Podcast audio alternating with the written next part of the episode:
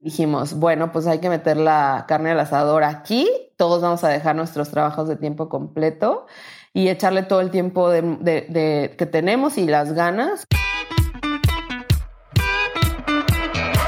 Hola, soy Alex Galvez y esto es Fundadores, el podcast donde me dedico a tener conversaciones con fundadores de startups latinoamericanas para deconstruir sus experiencias, su historia, sus errores y sus aciertos, y así encontrar los aprendizajes y herramientas que tú puedes aplicar en tu día a día. Bienvenido. Hoy estoy con María Fernanda Orozco, fundadora de Gurú de Viaje, una startup que ayuda a las personas a encontrar las mejores ofertas para viajar. En la entrevista nos habla de cómo un simple pasatiempo de buscar vuelos baratos se convirtió en una startup con miles de visitas a su página web cada mes. Espero que disfrutes esta entrevista. Fernanda, bienvenida a Fundadores. Gracias, muchísimas gracias por la invitación. No, al contrario, gracias a ti. Me gustaría empezar preguntando, ¿cómo entraste al mundo del emprendimiento? Uy, se remonta, ahorita tengo 32 años, pero literal siempre tuve como este gusanito de estar haciendo cosas. A lo mejor de muy chica, no le llamaba yo emprendimiento, pero siempre estaba buscando qué hacer. En lugar de ir a buscar trabajo normal a algún lado, siempre estaba inventando cosas. Hacía postres y los vendía, o mi mamá, o ponía a mi mamá que me hiciera postres y los vendía de casa en casa. Eh, daba clases de inglés a niños. Eh, vendía zapatos en Mercado Libre, he tenido un montón, montón de, de ideas que algunas eh, funcionaron mejor que otras, obviamente, pero siempre, yo me acuerdo desde los 15 años que, que daba clases de inglés literal a, a niños, eh, me había gustado este tema de emprender o en ese tiempo a lo mejor lo, lo llamaba yo un poco como trabajar por mí misma, no sé si, digo, sé que hay una diferencia grande, pero desde entonces. Y aquí cuando vendías por Mercado Libre, ¿cómo fue que llegaste a, encontrar ese canal, este Mercado Libre, y decidir, pues voy a vender a través de Internet? Fíjate que en ese tiempo totalmente fue una copia, porque mi novio vendía celulares en Mercado Libre y también traía un rollo muy padre porque importaba de otros países y luego los formateaba y bueno, era un proceso padre y luego íbamos, lo acompañaba a veces a hacer entregas y me daba cuenta del potencial y sobre todo que había muchos nichos. En, en ese momento, estamos hablando de hace fácil 16, no, como 14 años, yo creo, pues no estaba tan ofer sobre de productos. Todavía había un montón de nichos que nadie estaba atacando. Creo que celulares siempre fue lo primero o electrónicos, ¿no? Lo que se vendía en Mercado Libre pero después, como yo siempre he sido muy artística, este, siempre he tenido un lado mucho más artístico que tecnológico definitivamente. Entonces se me ocurrió por qué no vendía yo cuadros pintados a mano por mí en Mercado Libre. Entonces tenía como modelos, obviamente eran libres de como derechos de autor y eso. Entonces yo, o sea, la gente podía escoger si el A, B, C o D y yo se los pintaba a mano y se los mandaba. Ya después estuvo muy complicado poder, este, como producir en masa tanto y me cambié de negocio y después vendía cuadros impresos como en canvas y con bastidores de madera o en materiales rígidos, entonces también los, los imprimía y ya se los mandaba. Y ese negocio era realmente muy bueno y no puedo recordar ahorita por qué lo dejé de hacer, porque hoy en día ya veo dos, tres empresas que están haciendo lo que yo hacía en ese momento y esto fue hace 12 años, algo así. Posteriormente estudiaste diseño gráfico. Sí. ¿Y alguna vez eh, has trabajado para alguna empresa o siempre ha sido pues, como trabajar por tu cuenta, luego trabajar de freelance y demás? Sí, tuve brevemente un periodo, a lo mejor como uno o dos años que trabajaba para una agencia. Trabajaba medio tiempo para una agencia de diseño y siempre seguí yo también siendo freelance, teniendo mis clientes. Eh, entonces te digo, siempre lo he combinado eh, y también trabajaba, bueno, no trabajaba, pero me postulaba en un montón de plataformas de trabajo, ¿no? Para encontrar clientes en línea. Y fíjate, estuve hasta en Fiverr, no sé si ubicas Fiverr, en ese tiempo Fiverr tenía, uy, meses yo creo que de haber empezado y ahí en ese momento todo tenía que valer cinco dólares. Ahorita creo que ya hay muchísimos como upsells o cosas así, ¿no? Pero en ese momento todo tenía que valer 5 dólares. Entonces trataba de hacer como logotipos obviamente básicos. Mis, este, compañeros diseñadores me van a matar cuando se enteren que en un momento vendía logotipos en 5 dólares. Pero bueno, era trabajo rápido, era trabajo como muy simple. Y estaba en Fiverr, estaba en Upwork, eh, creo que estaba en otra plataforma, pero no recuerdo ahorita cómo se llama. Pero sí. Y un poquito hablando de, de, cómo nació Gurú de Viaje, tengo entendido que nació primero como un blog, ¿no? Totalmente. Ahí es una historia, es una historia padre y espero no ser muy repetitiva porque también tenemos un podcast de Gurú de Viaje y estábamos contando la historia en nuestro primer episodio. Pero bueno, para los que no han escuchado el podcast de Gurú de Viaje, lo puedo contar por aquí. Eh, mi novio en ese entonces, que hoy es mi esposo, que hoy es mi socio también, entonces es una historia eh, de, de, muchos, de muchos lados nos conectamos. En un momento dado, en el 2011, se ganó un concurso de Volaris que se llamaba Ponle tu nombre a un avión y viaja un año gratis. A donde fuera que volara Volaris, podías ir gratis. Y no solo se ganó el premio él, sino el premio era doble, era para ti y un acompañante. Entonces yo fui la ganona y me puse acompañante y tuvimos un año o sea, llenísimo de viajes, hicimos más de 40 viajes en ese año, teníamos el pase anual de Disneylandia, o sea, estábamos viviendo verdaderamente la vida del jet set. Se acaba el año de Volaris y obviamente yo me quedé con esa espinita de lo que era viajar, o sea, claro que había viajado antes, pero no, obviamente no tenías los medios, no, ni en ese momento, eh, no creas, pero no tenías como a lo mejor la flexibilidad, este, etcétera. Entonces yo me quedé ya con la espina de quiero seguir viajando, pero como no tengo los medios para viajar, necesito pagar lo menos posible. Y se empezó a convertir como en una obsesión mía estar buscando vuelos baratos. A mí no me importaba realmente el destino. Yo decía donde sea, pero que me cueste 500 pesos, mil pesos, lo que sea. Y así empecé a cazar un montón de ofertas y empecé a, y empezábamos a viajar. O sea, nos fuimos a, un día nos fuimos a Ciudad de México por 20 pesos nos fuimos a, íbamos a Cancún, también baratísimo. Total, empezamos a viajar mucho y las personas a nuestro alrededor me decían, a ver, o sea, yo sé que eres diseñadora y sé cuánto ganas, ¿no? y este, sé que no tienes los medios para viajar de esta manera. Entonces les decía, es que yo le, le dedico como cinco horas diarias de mi tiempo a, a buscar vuelos baratos. Entonces empecé a tener como una lista de pedidos de mis familiares y amigos, de que, ay, cásame un vuelo a Vancouver barato, cásame un vuelo a Los Ángeles, lo que sea, ¿no? A Europa, Argentina. Entonces ya tenía mi chamba, luego la, la, chamba de buscar vuelos baratos y luego avisarles a todos cuando les encontraba los vuelos y, oye, se compra así, lo, te metes esta página, entonces ya dándoles como el tutorial hasta que les dije, voy a hacer un blog Voy a publicar ahí lo que encuentre barato, chequenlo seguido y es más, les voy a hacer una página de Facebook para que ya, o sea, no se tengan que meter al blog, ¿no? Este, y en Facebook puedan checar las ofertas que encuentro, este, no sé, una vez a la semana o dos veces a la semana que encontraba una verdadera joya. Y bueno, pues así empezó todo y poquitos meses después se une Oscar y después se une Luis y pues ya realmente cambiamos esto de ser solamente un blog, un hobby, a pues una startup. ¿Y en qué momento dijiste, aquí hay algo, se puede hacer una empresa de esto? Y, fue, y cambiaste del blog a realmente ya buscar un equipo y hacer una startup. Y... Fíjate que verdaderamente, eh, y, y es algo creo que muy bonito para mí decirlo, porque creo que hay muchas startups o, más bien empresas o proyectos que empiezan siendo nada más una búsqueda por dinero, ¿sabes?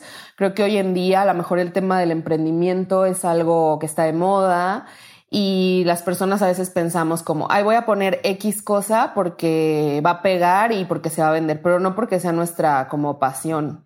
Esto literal, como te digo, fue un proyecto pues de hobby que no me di cuenta que iba a tener tantas personas que pensaban lo mismo que yo, o sea, que les interesaba viajar barato, o sea, claro que uno siempre se imagina que todo el mundo quiere ahorrar, ¿no? Pero ya verlo materializado, yo les empezamos a compartir eh, en su momento, Oscar y yo, pues la página a nuestros amigos, a nuestros familiares, obviamente te digo, para que checaran, y ellos veían cosas tan de valor en ese blog que lo compartían y, y era un tema muy común en las conversaciones. O sea, ay, te voy a pasar una página que se llama Gurú de Viaje, vas a encontrar super ofertas y ahí literal no le metimos ni un peso en, aparte porque no teníamos, ¿no?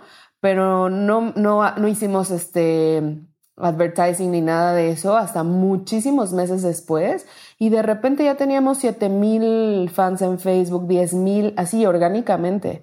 Y eso se me hizo muy, muy, muy padre.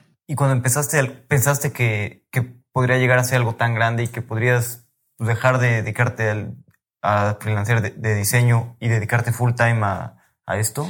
Sí, definitivamente, a, lo mejor eso me faltó en mi respuesta pasado, pero cuando ya vimos que había un montón de personas interesadas, em, yo nunca había tenido realmente experiencia en una startup o, en algo como tecnológico, ¿sí me entiendes?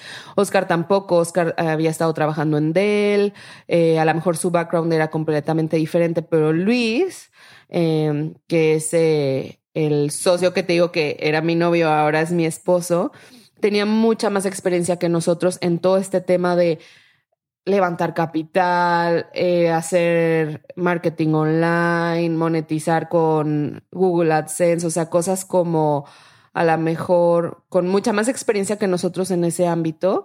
Y él fue el que nos dijo, oigan, o sea, ya con esta base de personas que se ve que les interesa muchísimo lo que ustedes están publicando, se puede hacer algo, inclusive también con como affiliate marketing, que es lo que hacemos hoy en día, ¿no? Eh, las aerolíneas reciben tanto tráfico de nosotros que pues les interesa que nosotros seamos un aliado en, en, en, esto, en este negocio, ¿no? Entonces entra él y ya nos marca un camino de por dónde ir, qué, qué hacer, qué, etcétera. Y, en, y entonces empezamos a monetizar y ya tenemos ya la mejor dinero para reinvertir y ya pagar a la mejor este, Facebook Ads, Google Ads y todo eso. Pero literal, nunca pedimos un crédito, nunca pedimos un préstamo, nunca hicimos nada. Todo fue totalmente orgánico y después ya hubo un poco de dinero para a lo mejor aumentar los servidores y que la página ya no se cayera, porque antes si se metían, había una oferta de Cancún 500 pesos y se metían mil personas a la página, se caía y entonces ya nadie podía ver la oferta. Entonces ya poco a poco fuimos creciendo en ese tema. ¿Y cuál fue el primer paso que decidieron dar? Primero tenían mucho tráfico, dijeron, bueno, pues vamos a, a intentar monetizarlo o vamos a buscar capital para seguir creciendo? No, definitivamente siempre en nuestro primer paso fue intentar monetizarlo. Empezamos a hablar con, con aerolíneas, empezamos a hablar con OTAs, que son agencias de viaje online. Empezamos a poner, eh, pues bueno, advertising en la página y empezamos a monetizar y creo que fue algo como bueno, empezamos a crecer nuestro equipo y meses después llegó 500 Startups, ¿no? Que es esta aceleradora y que en otros episodios de tu podcast ya lo han tocado. Eh, entramos a 500 Startups y un requisito para entrar es que todos los miembros de, bueno, los socios estemos dedicados 100% al negocio. Y en ese momento yo era la única que estaba full time en Gurú de Viaje. Oscar todavía estaba trabajando, Luis también.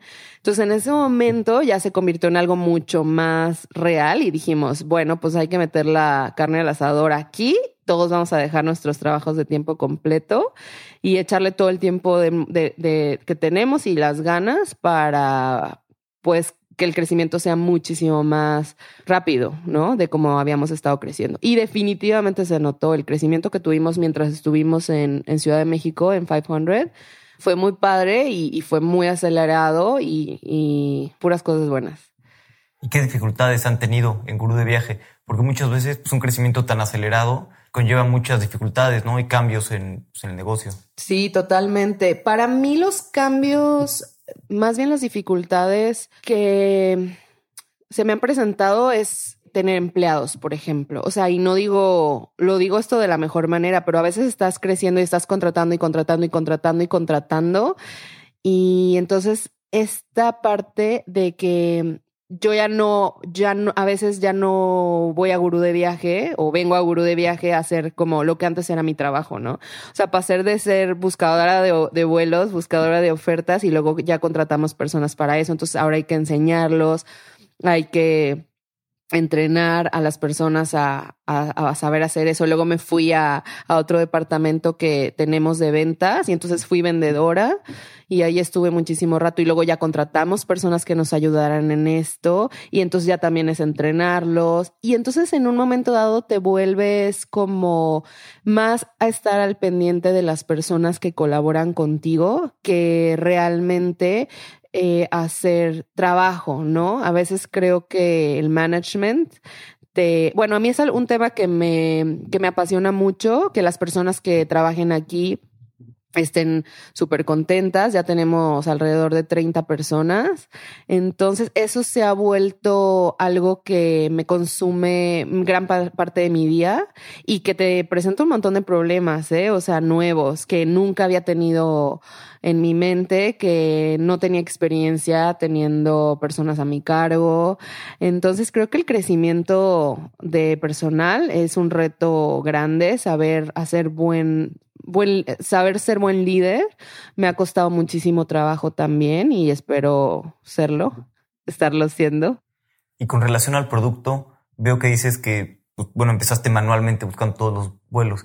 Ahorita, ¿qué tan automatizado lo tienen o qué tanto tienen gente pues buscando eh, vuelos manuales? Sí, totalmente. Eh, tenemos más, nuestra fuerza todavía sigue siendo humana eh, te voy a decir por qué. Tenemos un montón de recursos también tecnológicos para buscar vuelos, pero hasta el momento ninguna máquina va a ser mejor que un humano para decidir lo que a nuestros usuarios de gurú de viaje les va a interesar o no. Por ejemplo, puede haber un vuelo baratísimo que algún algoritmo puede encontrar a Madrid en 5 mil pesos, pero la ida eh, tiene que ser por las reglas tarifarias, la ida tiene que ser un día antes del regreso, o bueno, más bien el regreso tiene que ser un día después de la ida.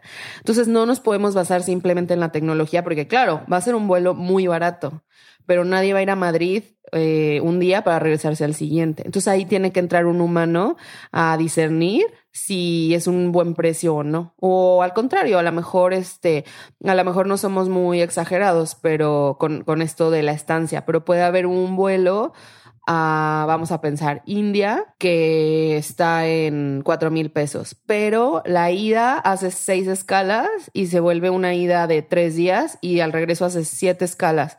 También, o sea, claro, va a ser un precio muy barato, pero nadie lo va a querer tomar. Entonces siempre tiene que haber alguien decidiendo si no solo la tarifa es buena, sino es cómodo, es este importante o interesante para, para las personas que consultan gurú de viaje. Claro. Y con respecto a tus usuarios, supongo que te llegan muchos mensajes de tus usuarios, ¿no? De que les has facilitado conocer nuevos países, visitar a sus familiares. Eso es algo que ay, nos llena de orgullo. Todos los días, de verdad, no sabes, eh, estamos planeando ahorita hacer aquí en nuestras oficinas un muro con los mensajes. Puedo, me siento orgullosa porque puedo presumir que son miles de mensajes los que tenemos guardados con fotografías, eh, historias de pude llevar a toda mi familia a conocer a, a nuestros familiares en Brasil, por ejemplo, me acuerdo mucho, que justo en estas épocas, hace dos, tres años, nos, nos mandó, te digo, esta persona que él era de Brasil, siempre había ido a Brasil, pero ya tenía hijos, tenía esposa acá en México, nunca los había podido llevar allá y le salió el vuelo, me acuerdo, a, a Río de Janeiro como en menos de cinco mil pesos eh, por persona. Y dijo, por fin pude llevar a toda mi familia a conocer Brasil y aparte en épocas de carnaval, que siempre suben muchísimo los precios. Entonces, eh, nos han mandado fotos, agradecimientos, que les hemos cambiado la vida y eso está, es exactamente lo que, lo que es la misión de Gurú de Viaje, ese, eso. ¿Y hacia dónde quieren ir en Gurú de Viaje? ¿Qué, qué planea, bueno, pues el siguiente año o los siguientes cinco años, dónde quieren estar?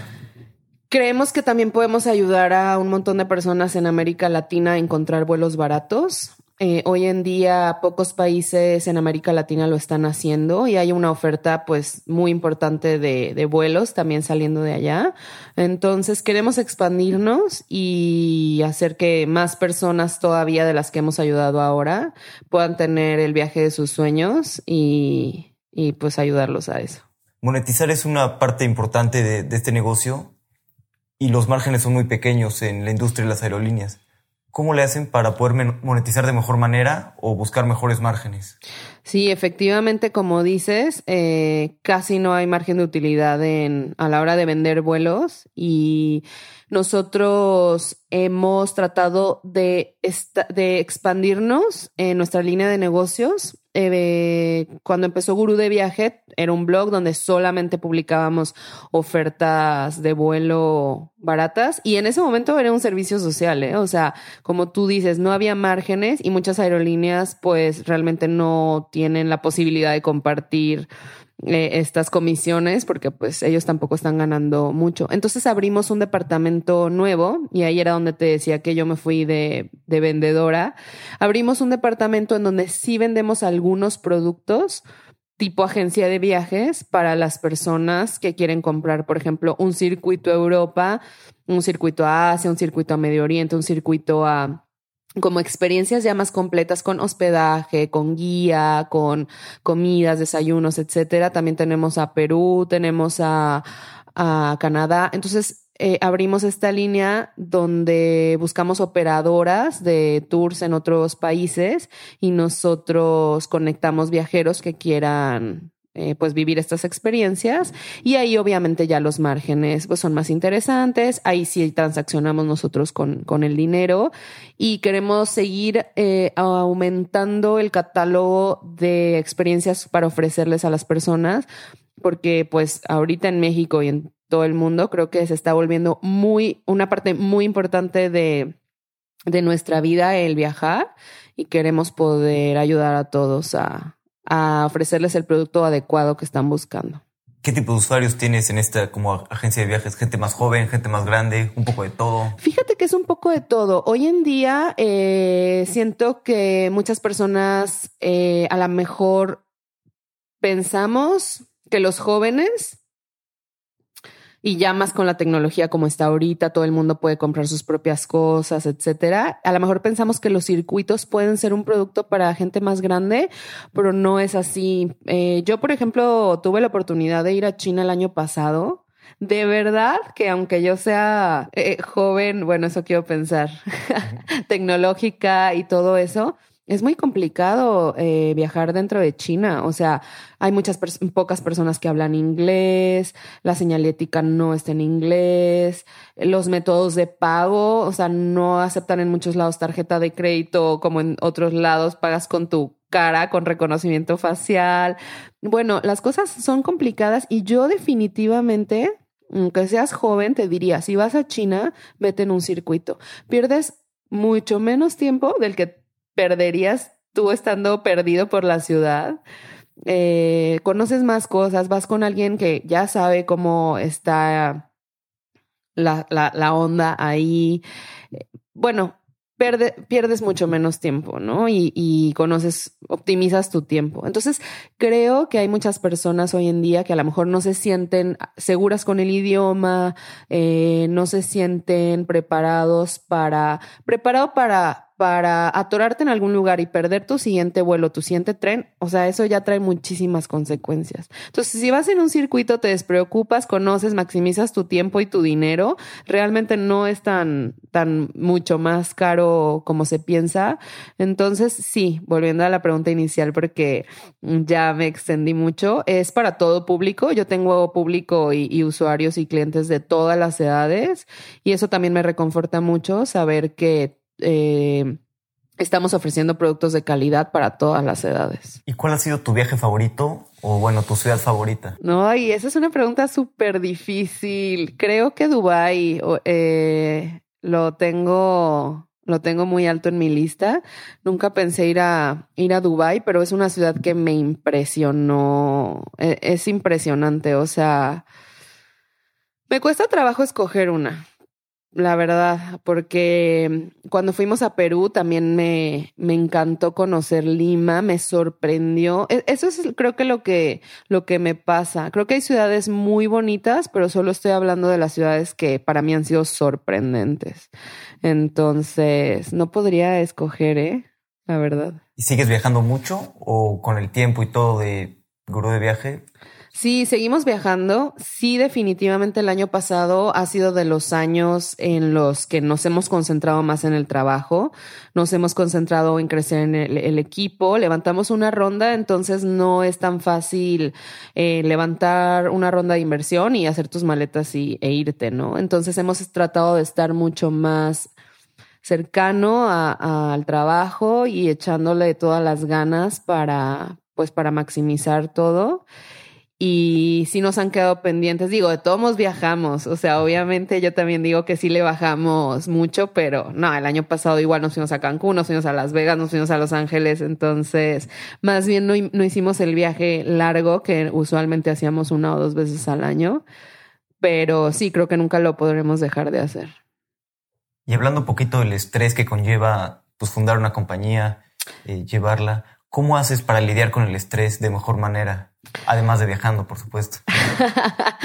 Fíjate que eso ha sido un tema para mí eh, muy, muy importante y muy presente, sobre todo en el último año. Creo que malamente me di cuenta hacia finales del año 2019 que hablaba mucho cuando me preguntaban cómo estás. Hablaba mucho sobre, sobre mi trabajo, hablaba mucho sobre Estoy bien, pero han sido semanas difíciles, han sido días difíciles, hemos tenido mucho trabajo, tenemos este problema, ando muy estresada y en general creo que se volvió algo en mí en los que las personas a mi alrededor decían, andas en friega como diario, ¿no? Y yo sí ando en friega. Y me di cuenta que que también esta es una muy buena historia para, para contar no solo las cosas malas, sino las cosas buenas, ¿no? Entonces, en el 2020 hice mi propósito ya no estar tan estresada, claro, dedicarle toda la importancia y, y la atención que requiere, pero convertirlo en algo más bien como qué fregón estar viviendo esta experiencia y no tanto concentrarme en el estrés. La carga de trabajo sigue siendo la misma, los problemas pueden seguir siendo los mismos, pero creo que la visión que tengas, bueno, a mí me ha cambiado mucho del año pasado a este año. Este, creo que son buenos problemas para tener. Totalmente de acuerdo. Vamos a pasar a mi parte favorita, que es la serie de preguntas rápidas. Yo te hago una pregunta y contestas en 60 segundos o menos. ¿Cómo suena eso? Bueno, ok, difícil porque ya viste que hablé mucho, pero espero que me vaya bien. ¿Cuál es tu libro favorito o aquel que más ha impactado tu vida? Bueno, voy a hablar de un libro eh, más bien de, de, startups. A mí me gusta mucho leer, pero más bien como novelas. Pero creo que más ad hoc a este podcast diría que me gustó mucho el de Delivering Happiness de Tony, y no voy a pronunciar su apellido porque siempre me sale mal, pero bueno, Delivering Happiness eh, del fundador de Sapo, supongo que ya muchísimos lo conocen, no sé si fue un título muy cliché, pero como te digo, creo que para mí, y ya lo comenté en una respuesta pasada, es muy importante la cultura, es muy importante el ambiente de trabajo, es muy importante la fuerza laboral que tenemos, es lo más importante que tenemos casi, casi, ¿no? En Gurú de Viaje. Eh, los clientes, los usuarios y las personas que trabajan aquí con nosotros. Entonces, bueno, creo que no me he pasado de los 60 segundos. Es, es muy buen libro y si alguien en un rincón del mundo no lo ha leído, lo recomiendo mucho. Buenísimo, me encanta ese libro. ¿Cuál es tu hack favorito para ahorrar tiempo o para ser más productiva? Creo que soy muy old school en esa respuesta y no sabes la mm, felicidad que me da anotar mi lista to do en una libreta, así como la, la tuya que traes ahorita. Y cuando termino de hacer algo, tacharlo con un marcatextos o con una pluma. Esas cosas eh, para mí me... Creo que soy muy visual yo y creo que al ser diseñadora, creo que todo este pasado mío me, me identifico más con las cosas cuando las puedo ver, las puedo rayar, las puedo tachar, etcétera. Entonces, pasarle una línea roja a cuando ya voy haciendo, no solo me quita un peso encima, sino me da motivación de seguirle con la siguiente tarea. A mí también me encanta tachar las cosas cuando las acabo. sí. ¿Cuál es algún error en tu carrera que te haya preparado para éxitos futuros? Ay, pues esta es una historia que la voy a tratar de contar en 60 segundos. Eh, no sé si fue un error. Cuando estaba empezando Gurú de viaje, obviamente, como te digo, no, no estábamos monetizando, era un hobby, era un, eh, era un proyecto que claro que me llenaba muchísimo de, de satisfacción, pero yo necesitaba pues capitalizarme, ¿no? Y me acuerdo mucho en ese momento que fui a pedir trabajo a una empresa aquí en Guadalajara que en ese momento se llamaba Fresh Out. Después se llamó Place It y creo que el año pasado la compró en Vato. Me entrevistó para, para esa posición en ese momento el dueño, era un extranjero, y tuvimos toda una plática en la que yo me sentía con ese trabajo en la bolsa, o sea, según yo, la entrevista estuvo increíble, di las mejores respuestas, la entrevista fue en inglés, entonces también yo sentí que lo había hecho súper, súper bien. Y a la hora de, de terminar la entrevista, yo pensé que, como casi siempre te dicen, bueno, pues te, lo checamos y te llamamos, ¿no? O te damos una respuesta. Y no se esperó a eso. En ese momento eh, me dijo que en base a mi entrevista, él se daba cuenta que yo no servía para ese trabajo. Y no porque no sirviera, pero porque se veía que mi pasión era hacer algo por mi cuenta. O sea, creo que hablé demasiado de eso y no me di cuenta durante la entrevista y me dijo, tienes mucha pasión y tienes mucha entrega para los proyectos que tú tienes ahorita, porque claro que hablé sobre mis 101 eh, eh, eh, proyectos que tenía en ese momento. Y me dijo que no, que muchísimas gracias, pero que siguiera mis sueños y chao. Y salí de ahí muy triste, o sea, salí de ahí como llorando porque no me habían dado el trabajo que yo estaba segura que había sido hecho para mí. Y al final de cuentas, mira, o sea, creo que fue algo como bueno. Entonces, eso fue un como parteaguas en mi vida que creo que me marcó mucho, para bien, para mal, no lo sé, pero me marcó. ¿Hay alguna opinión que tengas que poca gente comparta? Ay, qué difícil. Bueno, lo voy a decir así como se los digo yo a todas las personas. Creo que nadie comparte eso, muy pocas personas, pero siempre he pensado que tu carrera eh, que estudias en la universidad es un muy buen plan B. O sea, yo siempre he dicho, y de nuevo, por mi sangre de estar haciendo una cosa y otra, y el hustle y buscarle y lo que sea, yo siempre le digo a todas las personas, yo estudié una carrera y me encanta el diseño, pero para mí siempre va a ser mi plan B. Si todo lo demás falla, siempre tengo esta herramienta para, claro, y seguirse actualizando, obviamente, pero siempre tengo esta herramienta para ir y buscar un trabajo, ¿no? Si todo lo demás falla, tu carrera siempre va a estar ahí para, para apoyarte. Yo sé que muchas personas no se, no comparten esta opinión, pero a mí me encanta siempre andar como inventando esto y lo otro y empezando proyectos y buscándole y, y para mí eso me da muchísima pasión y, y bueno, no sé, eso es la opinión que creo que no muchos comparten. Si pudieras poner una frase en algún billboard, un espectacular, en el que todos lo fueran a ver, una frase, un mensaje, lo que sea, ¿qué te gustaría poner? Eh, creo que pondría, está bien pedir ayuda. Creo que eso aplica para todas las áreas de nuestra vida. Laboralmente aplica muchísimo. O sea, pedir una opinión, pedir un segundo punto de vista, buscar un socio cuando no puedes, a lo mejor eres single founder y, y, no puedes con la carga de trabajo. En tu vida personal, obviamente, eh, creo que muchas veces nos enfrascamos en cuando somos emprendedores y cuando no también en uno mismo tener que resolver todo lo demás, en uno mismo tener que tener las respuestas para todo, eh, porque somos los líderes, ¿no? Porque ahora nos convertimos en estos, eh, pues, fundadores, creadores, jefes, si así lo quieres llamar. Tienes que saber a dónde va tu compañía, tienes que saber la ley federal del trabajo, tienes que saber eh, impuestos, tienes que saber cómo montar una cámara de seguridad, ¿no? Si no quieres contratar a alguien, cómo armar escritorios, cómo, bueno, un montón de cosas en los que tenemos que saber porque tenemos que hacerlo.